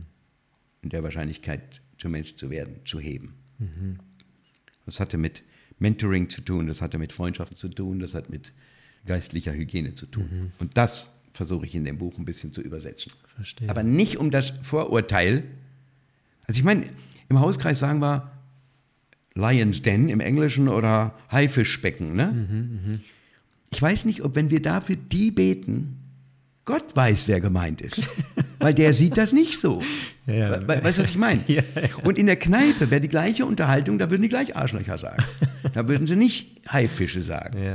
Und da rege ich mich, und das merkt er jetzt vielleicht auch gerade, ja, ein bisschen drüber auf, über mhm. mein auch Teilvorurteil am Anfang. Mhm aber nur ein Teil. Aber ich wollte es natürlich trotzdem ja. ein Auge drauf werfen, dass ich Mensch bleiben will. Ja, ja. Dich nicht selbst drin zu verlieren, ja. ohne zu sagen, diese Szene wäre schlimmer als alles andere. Ja. Ja. ja. Verstehe. Okay, ähm, nimm uns mal ein bisschen rein jetzt in diese zwölf Jahre. Ähm, was hat dich am meisten geprägt jetzt in der Retroperspektive. Mhm. Nach zwölf Jahren in der Politik, im Deutschen Bundestag, mit den verschiedensten Themen, mit Überforderungen, die du davor vielleicht bis dato nicht so kanntest in deinem Leben. Wie hat das sich ausgewirkt auf deine Familie, auf deine Beziehungen? Ähm, genau, nimm uns mal in alle Höhen und Tiefen, so gut es geht, in einer ja. kompakten Art und Weise mit rein. Genau, in allem reinnehmen und dann aber kompakt, das ist gut. Also ich kann das von verschiedenen Melodien her oder von äh, Perspektiven her ansingen. Das eine ist, ich gehe mal von der Familie aus, mhm. da waren genügend Risiken, dass es die hätte kosten können. Mhm. Ehe und Familie. Jetzt waren meine Kinder, äh, hätte ja nachrechnen können, vor 14 Jahren, mhm. so alt wie du warst, war Teenager, der Schnitt, ja. ne? äh, Spätteenager oder junge Erwachsene. Das heißt, die haben aber nicht mehr mit trillendem Fuß abends auf den Vater gewartet. Mhm, okay. Was gut ist. Mhm. Ne, da kannst du nicht ganz so viel versemmeln, ja. wenn du es nicht vorher schon ja. versemmelt hast. Äh, mit meiner Frau musste ich tatsächlich irgendwann lernen, Termine auszumachen. Mhm. Damit ich sie in den Kalender eintragen kann und mein Team da nicht aus Versehen einen anderen Termin hinlegt. Mhm. Ne, dann konnte ich mich und mein Team mich damit entschuldigen. Ja, eigentlich hat er einen Termin, da geht es nicht. Mhm. Also man musste dann auch sehr harte Stirn bekommen, radikal werden. Ähm, und da gab es schon Klippen, die meine Familie auch hätten, hätten und meine Ehe kosten können. Mhm. Und da meine ich jetzt noch nicht mal untreue Gedanken, sondern einfach nur in Abwesenheit. Mhm. Man hat einen durchschnittlich 70 bis 90 Stunden Job. Mhm. Ja, und das Abschalten geht ja auch nicht so. Mhm wenn du dann nach Hause kommst. Ne? Und du hast ja auch nicht in Berlin gelebt, sondern immer noch in. Ich, wir haben in Chemnitz gelebt. Chemnitz, das ja. ist auch sinnvoll, weil man ja Wahlkreisabgeordneter ist. Mhm. Und hier ist man jeden zweite Woche, grob gesehen, in den meisten Monaten zumindest. Okay. Und das ähm, führt jetzt nicht zu ehefördernden Situationen. Das ja. Zweite ist, das Gefühl der Ohnmacht ist ein sehr prägendes. Mhm. Ähm, das wird ja immer gesagt, das sind die Mächtigen, ne? aber Kompromisse zu finden. Mhm und auch bei Kompromissen mal zu verlieren, das nicht ordentlich kommunizieren zu können in einer zerrissenen Welt. Hm. Die Ohnmacht nicht allen so zu erklären, weil du hast nicht nochmal 70 Stunden pro Woche, hm. um es alle zu erklären. Zu erleben, wie, ähm, wie das Gerücht, die sind nicht erreichbar, aber nicht dazu führt, dass die gleichen Leute es dreimal versuchen wenigstens. Das meinte ich vorhin mit dem den leichten Vorwurf, den man der, der Politik gegenüber hat. Ne? Ähm, aber man hat ihn nie ausgetestet. Wenn Sie den Politiker dreimal versucht haben anzurufen oder zu, zu klären oder eine E-Mail zu schicken und er hat dreimal nicht geantwortet, dann ist der nicht erreichbar. Ja. Und damit sind es noch nicht alle. Und wenn du jetzt mal bei, das bei fünf oder sieben probiert hast und alle machen das so, dann darfst du anfangen, in die Richtung zu denken. Außer du beginnst deinen Brief, wie ich viele gekriegt habe, mit den Worten Sie Volksverräter. Okay. Wobei das noch die nette Form war, weil ja Sie steht. Ja?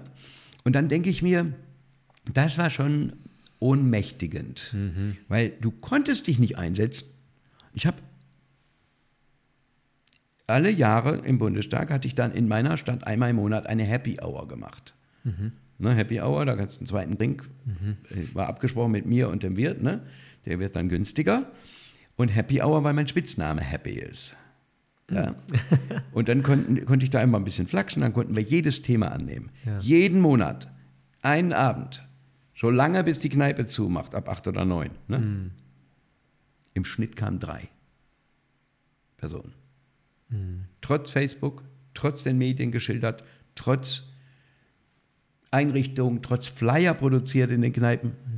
Drei. Das heißt noch nicht mal die Chance zum Dialog zu bekommen. Genau. Ja.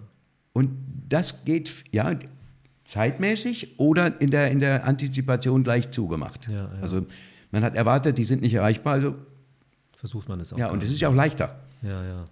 Es ist, ist auch leichter. Man kann ja ruhiger schlafen mit Schwarz-Weiß. Mhm. Und die Sachen ähm, waren sehr prägend. Die andere Seite ist, ich habe mein Land besser kennengelernt, die Strukturen. Ich bin stolzer auf mein Land, ohne irgendetwas jetzt mit bitte falschem Nationalismus Ja, Äh, äh, zu verstehen. Ich habe ja früher, ne, ich bin ein Ausländer mit mir rumgetragen. Ja. Ich kam also ein bisschen von der ne, anderen Seite. Ähm, und ich merke, wie viel noch funktioniert. Und da ich im Menschenrechtsausschuss, das hast du vorhin vorgelesen, Obmann war für meine Fraktion, habe ich erlebt, dass nicht nur in den Menschenrechtsproblemzonen der Welt oder Ländern und Regimen, sondern Werte in unserem Land noch weit höher auch übersetzt werden.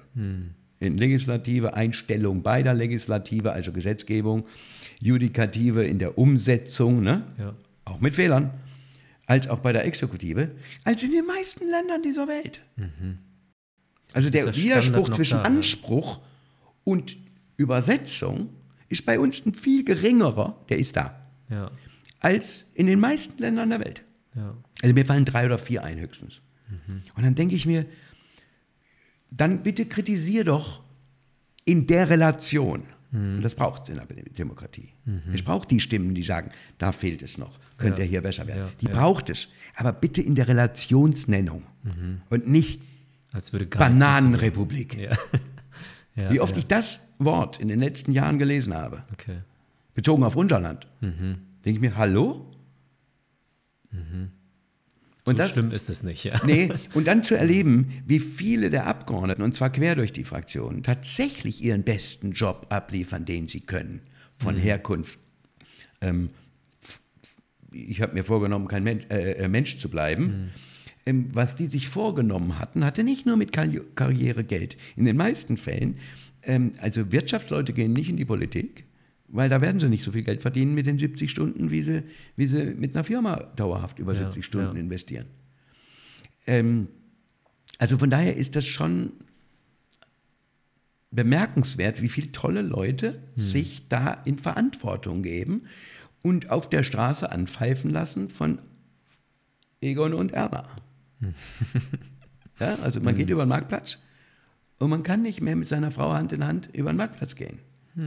Also zumindest nicht, wenn die Frau nicht in der Zeit mit im Dienstmodus sein will. Ne, weil, weil du, bist in, du bist das Gesicht. Was Tolles. Aber nicht immer. Hm, was auch seine Schattenseiten hat. Ja. ja. Und die positivste aller Seiten ist für mich Menschen und Gelegenheiten.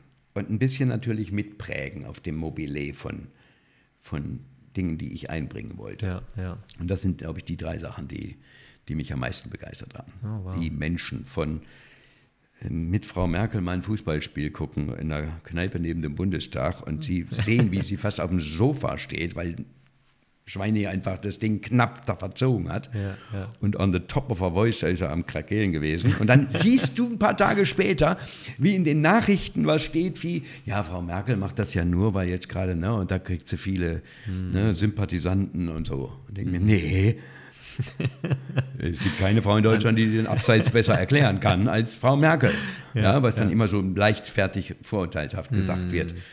Ähm, und dann triffst du bei Gästen, ich habe Botschafter aus Afrika in meiner Stadt gehabt, ne, aus mhm. verschiedenen Ländern. Und dann läufst du durch die Stadt und dann kannst du sowohl den Geheimrat XY, der mit dir in der Partei ist, äh, vorstellen beim Vorbeilaufen. Dann äh, stellst du ihm einen Stadtrat vor, ne? Oder eine Stadträtin und dann kommt jemand, der mit der Heilsarmee zu tun hatte und äh, letzte Weihnachten mit mir äh, Tischtennis gespielt hatte, mhm. in der heiligen Nacht um Mitternacht ne, mhm. vorbei. Und ich denke mir, was ist denn das für ein Reichtum? Mhm. Die Beziehungen, die, die Menschen. Die, und die Gesellschaft in den ganzen Ebenen mhm. schätzen zu dürfen, mit den Schwächen, Meisen, ne, mhm. allem. Das hat mich, glaube ich, am meisten begeistert und geprägt. Mhm. Ja, schön zu hören. Schön zu hören. Ähm, wie würde deine Frau denn das zusammenfassen, wenn ich fragen darf? Deine Zeit als Politiker. Also einer der Gesetze, die, als ich nicht wieder gewählt wurde, der mhm. Wahlabend, den gab es ja dann auch, den sie sagte, war, jetzt hast du wieder ein bisschen mehr Zeit. Das Dumme ist, äh, Zeit übrig haben hat ja mit Persönlichkeit zu tun und nicht nur mit was man mhm. alles ja. Äh, ja? Das ist eine Kunst, sich selbst zu beschäftigen. Aus ja. zwölf Jahren hast du dir ja auch eine Angewohnheit von, das ist ja auch süchtig hm. machend. Hm. Ähm, also sie würde schon sagen, die stand dahinter. Wir haben nicht viel politisch diskutiert, was in mancher Hinsicht schlecht und in mancher Hinsicht mhm. gut ist. Ne, weil ich dann wirklich raus war. Mhm. Ja, kannst du abschalten. Ich musste nichts noch erklären oder, ne, sondern mhm. es war einfach, die stand da voll hinter mir. Ähm, ich glaube, wenn ich noch sowas jeweils wieder in Betracht ziehen würde, würde ich mit ihr ausmachen, dass wir noch strengere Regeln mit uns füreinander machen. Mm. Also wann um, wir wie Zeit haben, was wir machen und so um weiter. Um euch zu priorisieren, oder wie? Um priorisieren, ja, genau. Ja. Und das, da glaube ich, da haben wir, das hat sich in unserer Beziehung auch verändert. Hm. Ähm, Inwiefern? Einfach weil wir, weil wir das bewusster jetzt haben. Und, mhm. und dann, also wenn ich dann zu Hause war, hieß das, wenn das zu Hause Chemnitz gemeint war, heißt das noch lange nicht, dass ich zu Hause war. Mhm. Wenn ich zu Hause in Chemnitz war, also in meiner Wohnung, heißt das noch länger nicht, dass ich da war. Ja, ja. Ne? Also präsent. Ja, ja. Ähm, und damit ist nicht Homeoffice gemeint, sondern, ne? sondern auch wenn die letzte E-Mail gelesen und so. Ja. Aber das hat sich äh, geändert. Okay da kann ich jetzt sagen, jetzt bin ich da. Auch selbst wenn das Handy da und die WhatsApps vielleicht reinfluten. Ne? Ja. Ich, ich habe wieder gelernt, da zu sein. Okay. Ja. Und ich glaube, das würde sie wichtig. bestätigen, auch wenn ich nicht mehr Stunden mhm. frei habe. Es geht weniger um eine Zeit ja. oder die Zeitkapazität, mehr um ja, wie du sagst, die Präsenz und das Umschalten wahrscheinlich. Die Tiefe von, der, ja, ja. Vom, okay. von den Momenten, ja. Interessant, interessant. Ähm, Politik mit Herzen zu machen. Du bist ja ne, der Obmann in deiner Fraktion für ähm, humanitäre Hilfe und Menschenrechte gewesen. Ähm, inwiefern hat sich das bei dir zum Ausdruck getragen oder wie, wie hat mhm. sich das ähm, gezeigt, mit, den Herz, mit dem Herzen Politik dort zu machen? Also das müssen ja andere eigentlich mhm. erzählen, ob es sich gezeigt hat. Ja, ne? ja. Ich kann mir jetzt hier mehr auf der Schulter rumklopfen. Aber wie ist deine Herangehensweise gewesen, um das zu übersetzen? Also ich wollte keine Dinge, wo ich Stiche kriege, wo ich merke, das geht nicht, mhm. unter den Tisch fallen lassen. Mhm ich wollte auch emotional werden und sein können, mhm. bis in den Reden. Also ich weiß noch, wie ich eine Rede mal zum, zum Flüchtlingen, äh, dem, dem Schiff auf Mittelmeer, als das Ganze anfing, in den, ähm, das war noch bevor die vielen Menschen sich auf den Weg nach Deutschland gemacht haben. Mhm. Und äh, der berühmte Satz von Frau Merkel fiel. Der Sommer vorher ist ja, oder im, im Frühjahr, Mai, glaube ich, ist ein Schiff mit 700 Flüchtlingen äh, abgesoffen im, Mhm. im Mittelmeer. Ja. Und äh, humanitäre Hilfe, ich meine, da war, da war ich der Sprecher der größten Fraktion. Ja. Und dann weiß ich noch, wie ich eine se- sehr emotionale Rede gehalten habe, auf die ich sehr viele Reaktionen bekommen habe und gesagt habe, ich möchte nicht meinen Kindern in 30 Jahren rechtfertigen, was ich nicht gemacht habe, wenn, wenn sie ans Mittelmeer nicht fahren, weil das nur diesen Ruf hat. Ja, also nicht nur den schönen Himmel und Ja. die Côte d'Azur, sondern weil der Nimbus, der ist, das ist das Meer, wo die ganzen Flüchtlinge ersoffen sind. Und habe ich gesagt, und die, wir müssen das doch auf unser Herz nehmen, wir müssen doch trauern. Und gesagt, im, im Bild im Alten Testament ist Asche aufs Haupt und den Mantel zerreißen. Ne? So Kleidung anziehen, ja. Ja. Und dann habe ich gesagt, ich werde das jetzt nicht machen, aber stellen Sie sich vor, in dem Moment ruft einer von den Linken rein, ach, das wär's jetzt. Ne? was, was ich ja verstehen kann. Ich habe es nicht gehört, weil ich habe es dann später gelesen im, im, Okay. im Plenarprotokoll, aber das fand ich schon äh, witzig und passend, weiß ich jetzt nicht. Aber ähm, das hat schon auch emotionale Züge gehabt, bis hin in die Reden, die man gehalten hat. Auch welche Termine man ausgemacht hat, in welches Gefängnis man im Ausland gefahren ist und nicht nur, ne? Ja. Ähm, ich habe ich hab mir mehrfach, naja, nicht gestattet, das ist vielleicht der falsche Begriff, aber ich habe mehrfach äh, Angebote oder Bitten des Auswärtigen Amtes, doch Soldaten mitzunehmen vom BKA auf Reisen, abgelehnt. Das habe ich meiner Frau übrigens dann manchmal nicht erzählt vorher. Weil die haben mich gewarnt, wir lassen sie da nicht hin, sie müssen dann noch ein Sicherheitsfahrzeug mitnehmen. In einem Fall im Nordirak sollte ich zwei gepanzerte Fahrzeuge einfliegen lassen und elf Soldaten des BKA sollten mitkommen. Ja, super, dann kriege ich genau die richtigen Gespräche. Ja, äh, sorry, mit wem soll ich denn dann noch authentisch reden können, um zu Hause erzählen zu können, wie wirklich die Scheiße am Dampfen ist? Dass ich da natürlich ein bisschen ungeschützter dann bin. Ja. Und das hat mit Emotionen zu tun. Ne, wie ich da auf einem Rock-Catchment im Kenia sitze und den, den ähm, Krieger von dem Stamm da vor mir und wirklich beeindruckend, ne? also richtig Maschai-Kluft. Das ist, und ich, ich weiß noch, wie ich vor mir seinen Gürtel sehe und da sind zwei Schlaufen dran. Ne? Und die eine Schlaufe, die war eindeutig für, für das Messer, wenn da Löwe kommt oder keine Ahnung. Ne? Und das- die zweite Schlaufe konnte ich mir, die waren breiter und ich wusste nicht, was, ne? Bis ich irgendwann beim Gehen oder was über seine Schulter gucke und in der Hand ein Handy entdecke. Auf dem Rock-Catchment am Arsch der Welt. und ich denke, da gehörte das rein. Das war lebensnotwendig. An dem Rock-Catchment, das ist ein Wassergewinnungsprojekt, äh, Gewinnungsprojekt. wenn es regnet, Okay. wird darauf das Wasser gesammelt, zusammengeführt. Und den Eimer Wasser, den er nachher mit zu sich nimmt, ja, den, die 1,50 Cent, den hat er mit seinem Handy bezahlt. Am Ende der Welt, mehr oder weniger.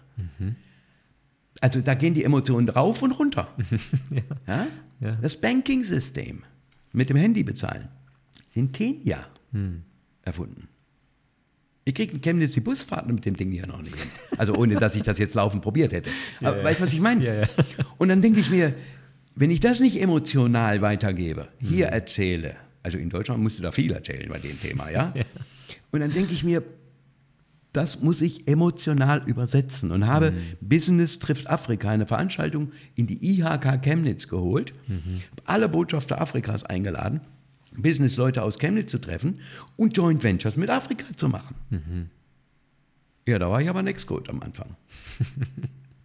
Nächsten Montag findet das wieder statt, das erste Mal ohne mich, weil sie es wieder haben wollen.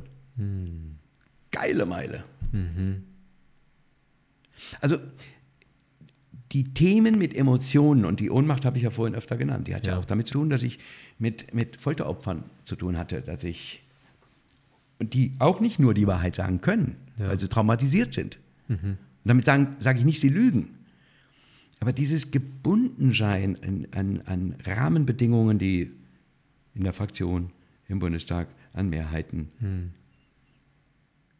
Das geht nicht anders als mit Emotionen. Und doch musst du dir den, Scha den Schaum wegwischen, hm.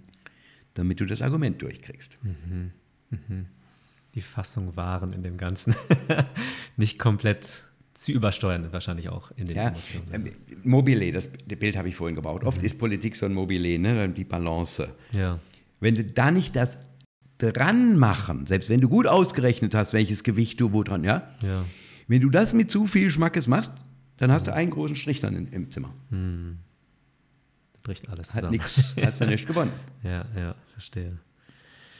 Okay, in, in diese Thematik vielleicht so als Abschlusspunkt, weil ich glaube, die Zeit drängt, ähm, haben wir ja gerade aktuell auch was äh, in den Nachrichten laufen. Äh, der Konflikt äh, im Gazastreifen, Israel, Hamas, Palästinenser, ähm, was übersteuert äh, oder ja, übersteuert worden ist jetzt in letzter Zeit, seit einem Monat glaube ich ungefähr. Ähm, nun bist du nicht mehr aktiv in der Politik. Ähm, das wäre aber wahrscheinlich irgendwo doch genau auch der Schwerpunkt für dich gewesen. Du wärst der Mann dafür da gewesen. Was macht es mit dir und ähm, inwiefern würdest du eine Meinung dazu abgeben?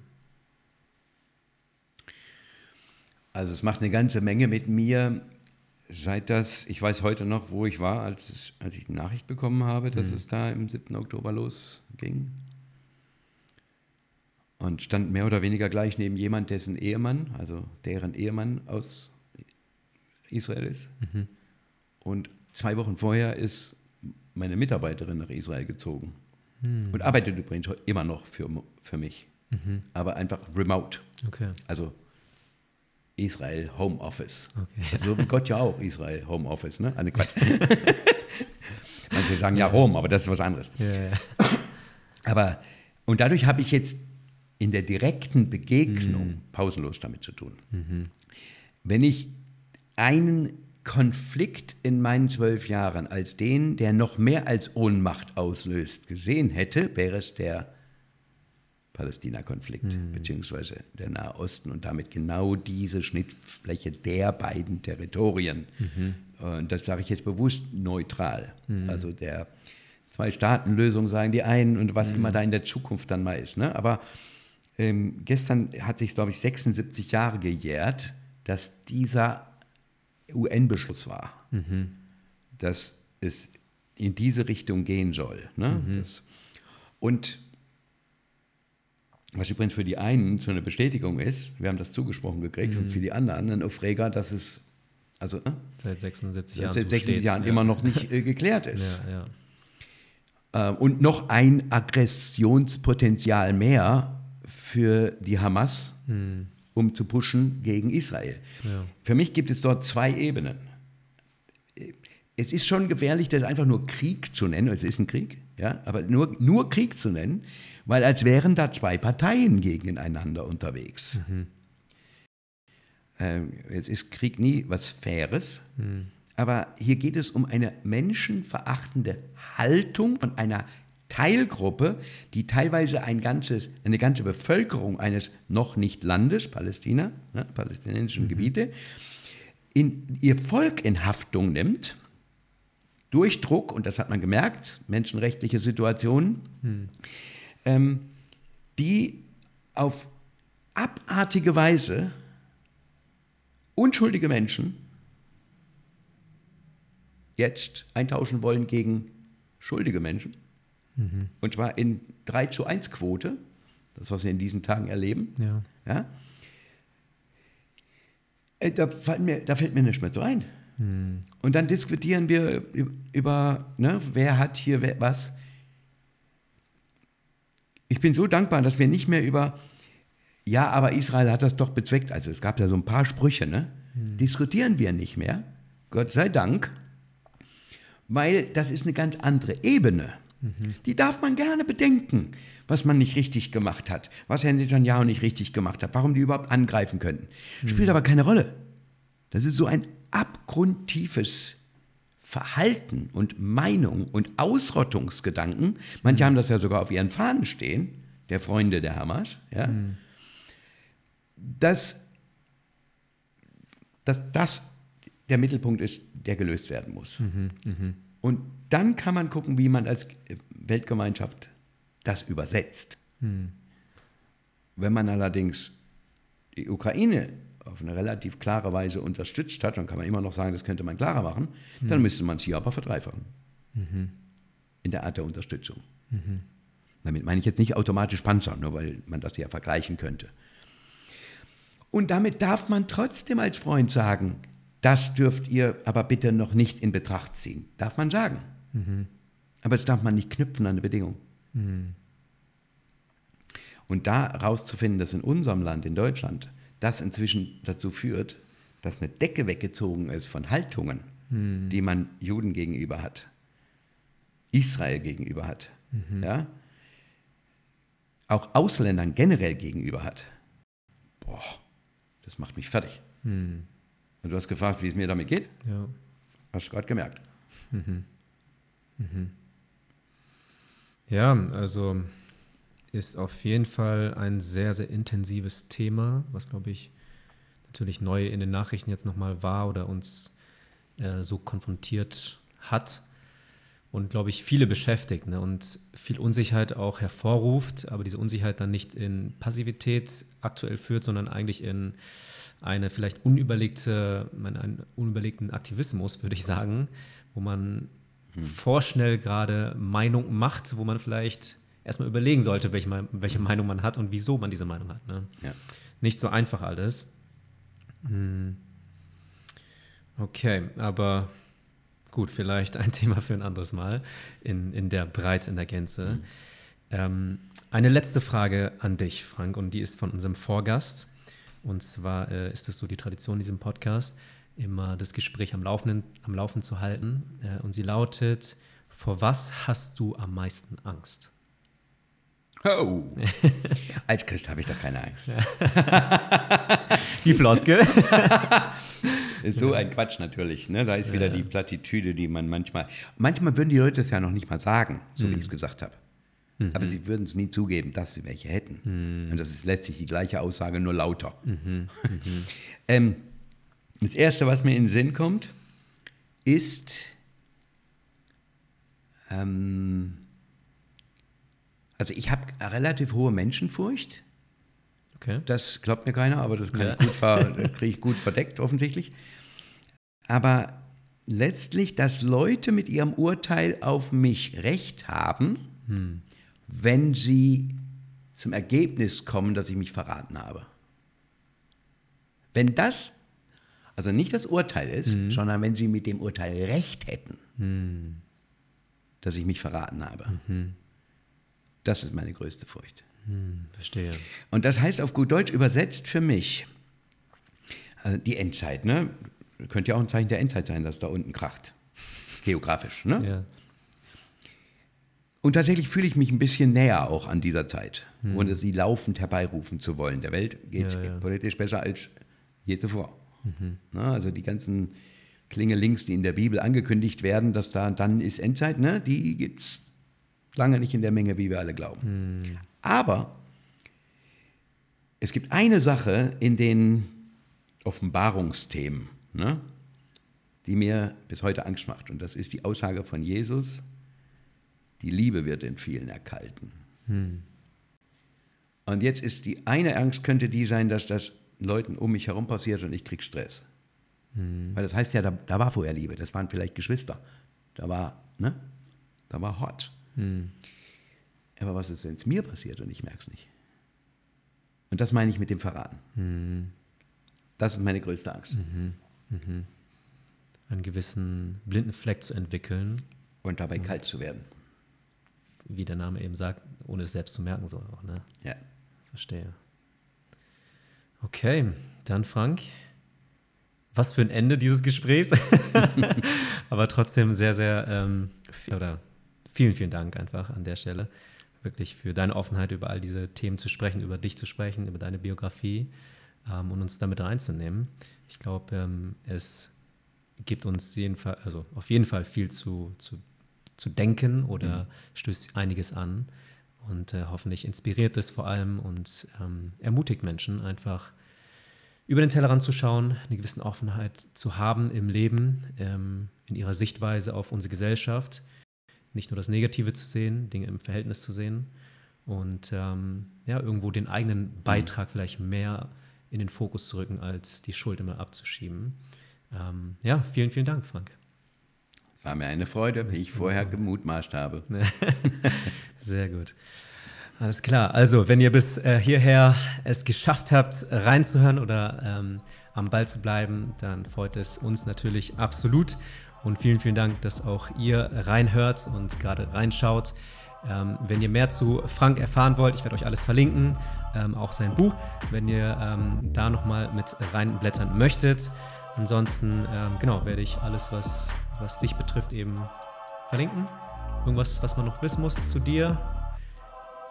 Nicht, dass ich wüsste. Also es gibt noch mehr Bücher von mir, aber das ist okay. das, was gerade erst das zwei Monate alt ist, für, als prima. Okay, perfekt. Also, dann vielen, vielen Dank und äh, hoffentlich bis zum nächsten Mal. Bye, bye.